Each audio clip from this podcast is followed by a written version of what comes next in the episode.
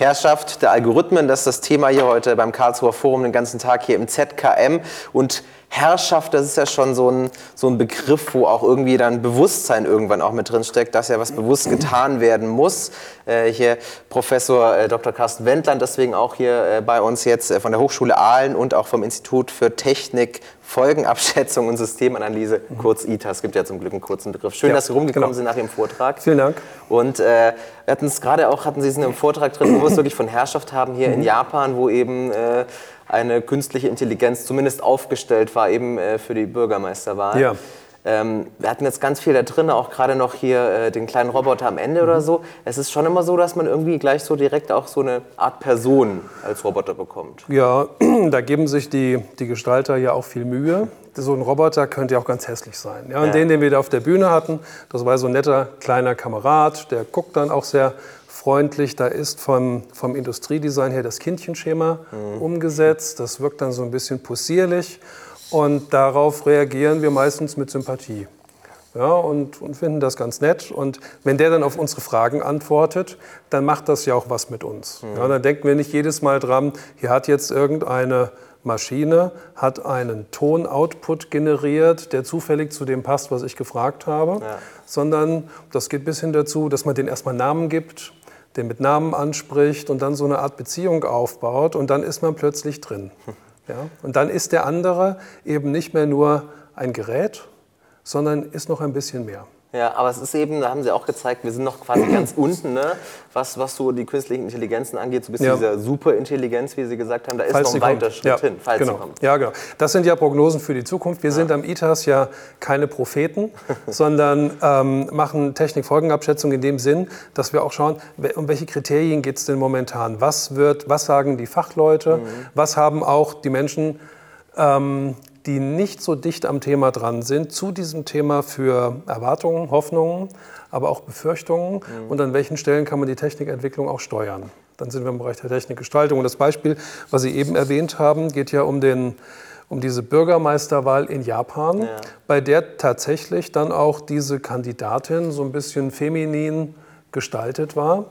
Und ähm, das macht es natürlich noch mal leichter, da einen Zugang herzustellen. Mhm. Wenn man da einfach nur eine schwarze Kiste hinstellt und sagt, das soll jetzt der Bürgermeister sein, dann ist man schon nach wie vor in der technischen Welt. Komm, ja? ja, und das, worauf wir halt oftmals achten, ist, was wird den Geräten zugetraut und was wird auch zugeschrieben. Wo tun wir so, als ob die Technik mehr wäre als nur die reine Technik? Mhm. Dass die uns versteht, dass mein Navigationssystem mich versteht, zum Beispiel. Das gibt ja auch vernünftige Antworten in vielen Fällen, da bin ich vielleicht sogar dankbar. So, und ähm, damit haben wir jetzt auch Akteure, in unserer Umgebung, die keine menschlichen Akteure sind, aber die trotzdem eigentätig mhm. aktiv sind. Aber das heißt, in welche Richtung können wir da wirklich gehen, wenn wir jetzt mal zum Beispiel eine Alexa nehmen oder so, ja. dass wir vielleicht in, weiß ich nicht, Jahrzehnten davon mhm. sprechen, dass wir sagen, hier Deutschrap-Playlist an und sagt Alexa, ja. nee, ich habe Bock auf Jazz oder... ja, das wäre, also wenn das wirklich so wäre, ja. dann hätte sich was geändert. Aber also die Frage dahinter ist ja, kann eine Alexa irgendwann eigentätig handeln, hm. weil sie das will, weil sie vielleicht interne Stimmungen hat, äh, die ganz entkoppelt sind von dem, was wir vorstrukturiert hm. haben. Ja? Und das ist momentan noch nicht zu sehen. Was aber zu sehen ist, dass wir, wir alle in gewisser Weise unser Verhalten adaptieren und die diese, mit dieser Alexa anders umgehen als nur mit einem Getränkeautomaten. Ja, ja? das stimmt. So.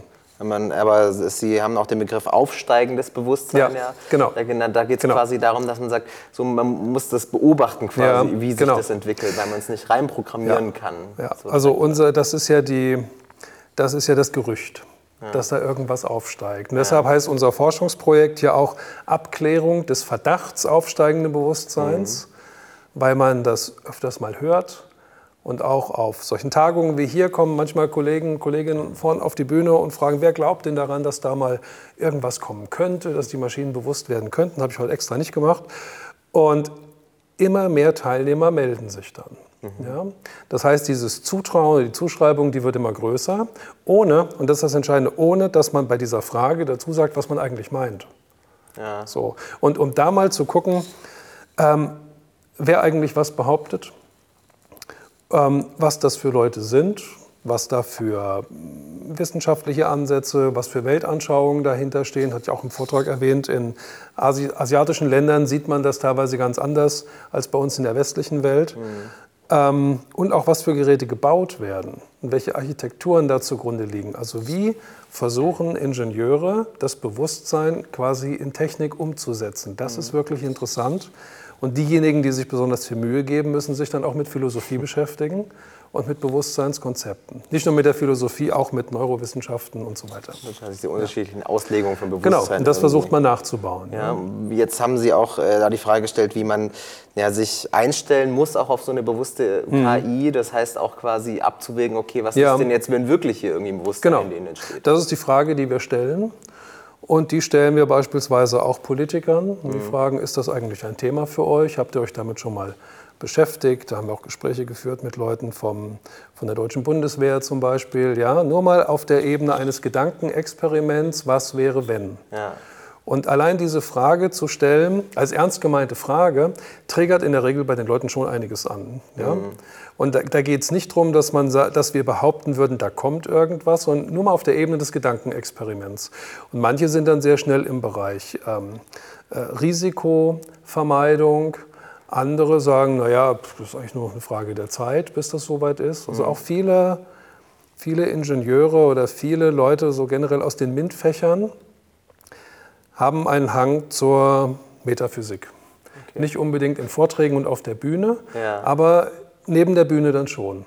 Und deshalb führen wir in unserem Forschungsprojekt auch viele Gespräche neben der Bühne. Okay. Oder laden Experten zu uns hier nach Karlsruhe also ein. alle Meinungen suchen die, Ja, und zwar möglichst ähm, in einem, in einem, geschützten Dialog, in dem man auch mal den eigenen Gedanken Raum geben kann. Mhm. Das objektivieren wir, fassen das zusammen und versuchen damit an das ranzukommen, was über die Zukunft wirklich gedacht wird. Okay. Ja. Das heißt, äh, bis Sie uns ein bisschen was über die Zukunft erzählen kann, geht es noch ein bisschen äh, jetzt in die Jahre, so wo hier. Ja, so unser Projekt läuft bis Ende nächsten Jahres. Das heißt, und dann, ähm, also wir können uns gerne in einem Jahr unterhalten. da können wir schon einiges zu Ergebnissen sagen.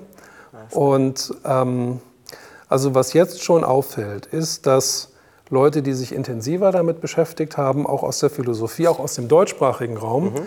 dass die sagen, Leute, hütet euch davor, das von Anfang an auszuschließen. Ja, dass wir die Krone der Schöpfung sind, dass da bei der Technik nichts passiert, dass, ja. die, dass die KI oder welche Technik auch immer nicht irgendwann ein Bewusstsein, seid da sehr vorsichtig. Ein Kollege sagt, das Thema ist so heiß, er fordert ein Moratorium für 30 Jahre die Finger davon zu lassen. Okay. Ja, weil er sagt, wir wissen noch viel zu wenig, was wir da tun. Und sollte es tatsächlich sein, dass irgendwann diese Geräte auch auf einem niedrigen Level ähm, empfindungsfähig wären, dann hätten wir ethische Probleme. Mhm. Ich habe einen Vortrag gehalten in Moskau, da war irgendein Teilnehmer plötzlich ganz aufgeregt und hat gesagt, naja, also wenn die wenn das so käme, dann würden diese Maschinen anfangen, die wären auch leidensfähig. Ja, mhm. Das dürfen wir nicht tun. So, wenn man das Thema so rumspielt, kommen nochmal neue Kriterien auf den Tisch. Alles klar. Dann äh, viel Erfolg auf jeden Fall bei der Forschung und äh, vielen Dank äh, fürs noch vorbeikommen. Und jetzt geht es noch weiter mit äh, weiteren Interviews aus der Kunst hier mit dem Herrn Klingemann.